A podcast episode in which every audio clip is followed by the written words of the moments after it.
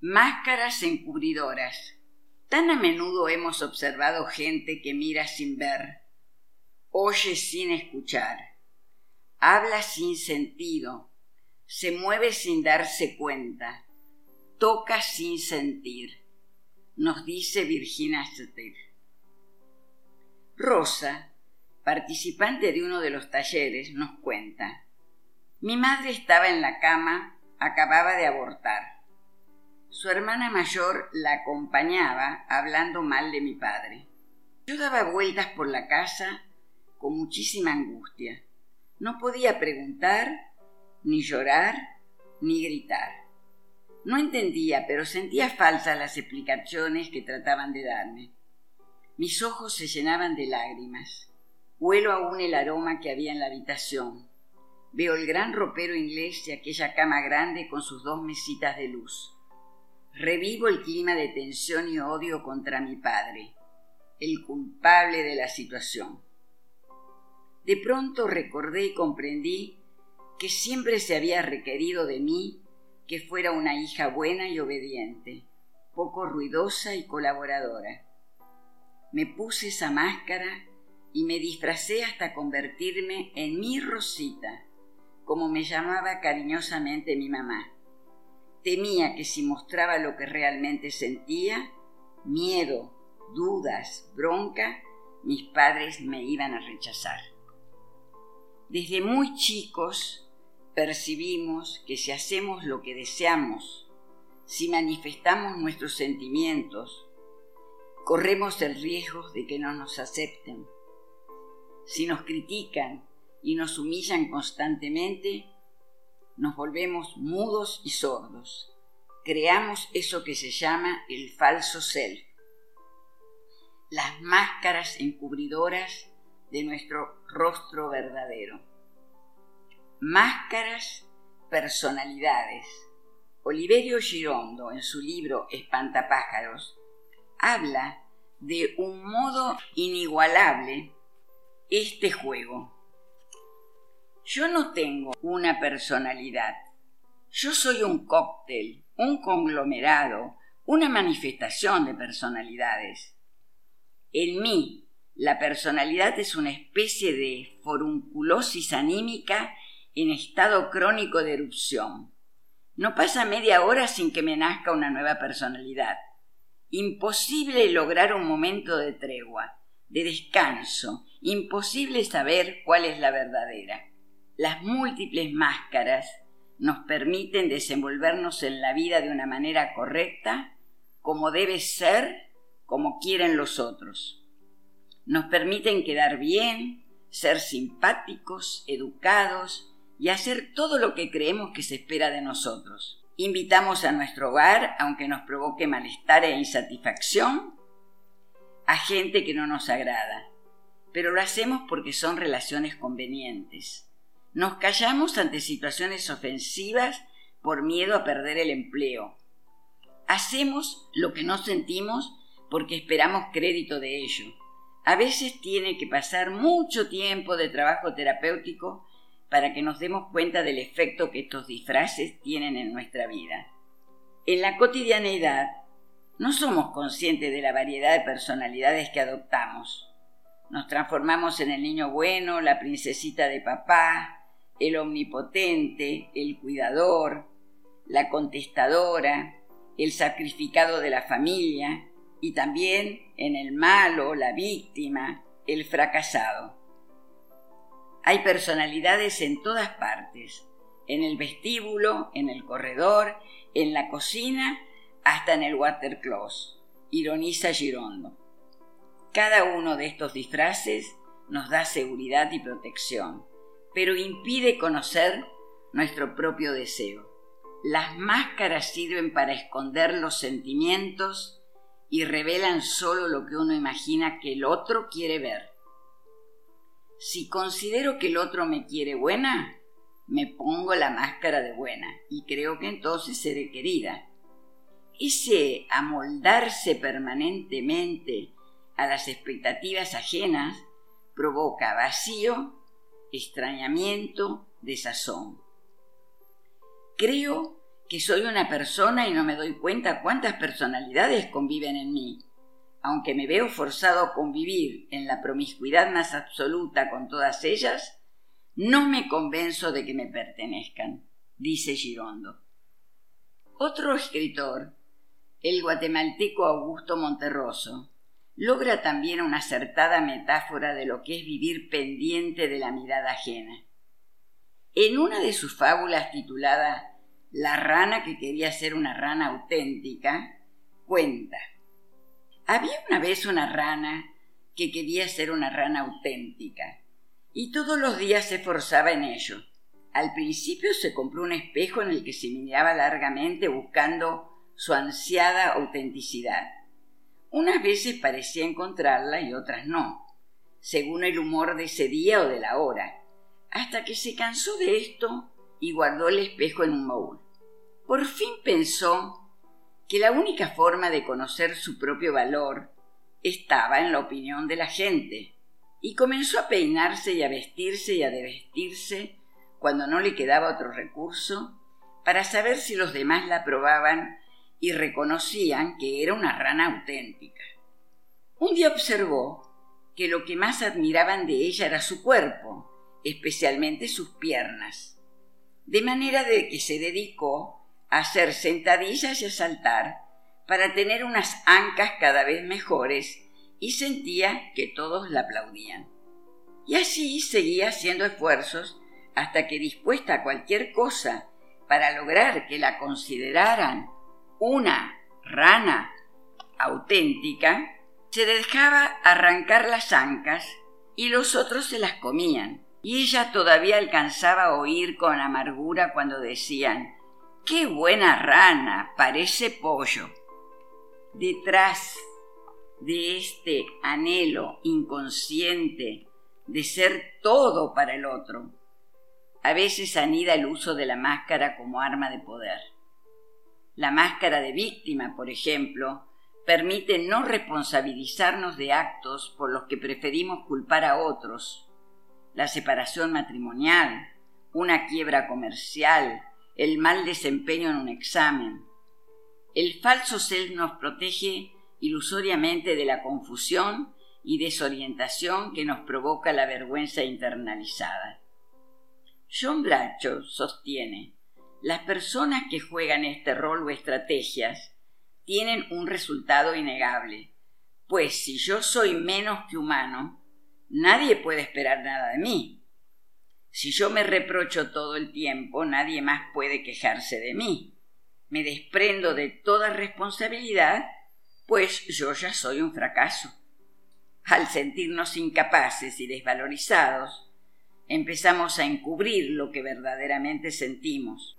Como estrategia, escondemos detrás de muchas capas de defensa nuestro auténtico ser hasta que perdemos conciencia de quiénes somos realmente.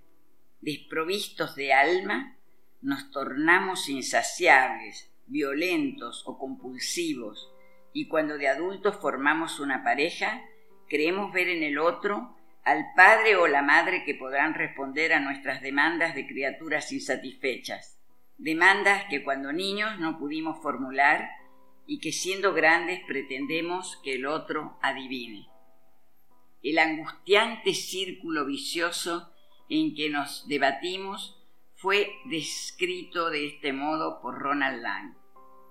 Me parece que tú sabes qué es lo que yo debería saber, pero no puedes decirme qué es, porque no sabes que no sé lo que es. Tal vez tú sepas lo que yo no sé, pero no sabes que yo no lo sé y no puedo decírtelo, así que tendrás que decírmelo todo. Sin embargo, el otro no nos da, no nos dice, no se da por enterado. El otro no es papá o mamá. Los malos entendidos que se generan por no expresar lo que necesitamos nos llevan a conflictos reiterados en nuestra vida de relación. Elsa entra a un negocio y la vendedora no la atiende amablemente. Ella se siente herida y se va sin recriminarle nada, pensando que todo ha sido por su culpa. Pedro cree que en una pareja que funciona bien la mujer debe esperar al marido con la comida lista. Cuando él llega a su casa y no encuentra la cena en la mesa, enseguida imagina que ya no lo quiere más. Evitaríamos mucho sufrimiento si en vez de vivir sobre la base de suposiciones, le preguntáramos al otro si lo que le pasa está relacionado con nosotros. Sin embargo, seguimos sin dejar aflorar las diferencias, negamos nuestras necesidades e ignoramos lo que requiere nuestro niño interior. El temor a escuchar lo que no queremos oír nos lleva a poner la mesa siempre, a decir invariablemente sí cuando nos desean sexualmente o a ser amables a pesar nuestro. Por el miedo a no ser queridos, nos sometemos a la más terrible de las soledades, la soledad acompañados. No somos tomados en cuenta y lo más triste que nosotros mismos tampoco nos tomamos en cuenta. Cada vez nos desconectamos más de nuestro niño y cuanto mayor es la desconexión, más encubrimos nuestros sentimientos, protegiéndonos detrás de la máscara del fuerte, del que se las arregla solo, del inteligente o del fracasado. Protegiéndonos. ¿De qué nos protege la máscara? Si es justamente la que nos lleva a vivir como si, a tener nuestra creatividad encapsulada, pero esto es útil para defenderse de la asustada conciencia que no sabe lo que le pasa o si sabe ha censurado los sentimientos. En este rol nos sentimos incómodos, insensibles, vacíos. Nos acostumbramos a este malestar y nos sentimos incapaces de hacerle frente. De niños, nuestra mayor preocupación era detectar qué tenía el otro que nosotros no tuviéramos. Seguramente nos hicimos esta pregunta al advertir que no éramos todo para mamá, también papá era importante para ella. Desde entonces empezamos a creer que lo ajeno es superior a lo propio. Ese niño inseguro de su propia valía es el que al ser adulto teme que su pareja se vaya detrás de otra persona que vale más. Justamente los celos y la rivalidad se sustentan en este juego nefasto de la comparación. En otra fábula de Monterroso, la mosca que soñaba que era águila, muestra esta constante insatisfacción que experimentamos respecto de nuestro ser. Había una vez una mosca que todas las noches soñaba que era un águila y que se encontraba volando por los Alpes y por los Andes. En los primeros momentos esto la volvía loca de felicidad, pero pasado un tiempo le causaba una sensación de angustia, pues hallaba las alas demasiado grandes, el cuerpo demasiado pesado, el pico demasiado duro y las garras demasiado fuertes. Bueno, que todo este gran aparato le impedía posarse a gusto sobre los ricos pasteles o sobre las inmundicias humanas, así como sufrir a conciencia dándose topes contra los vidrios de su cuarto. En realidad, no quería andar en las grandes alturas o en los espacios libres, ni mucho menos.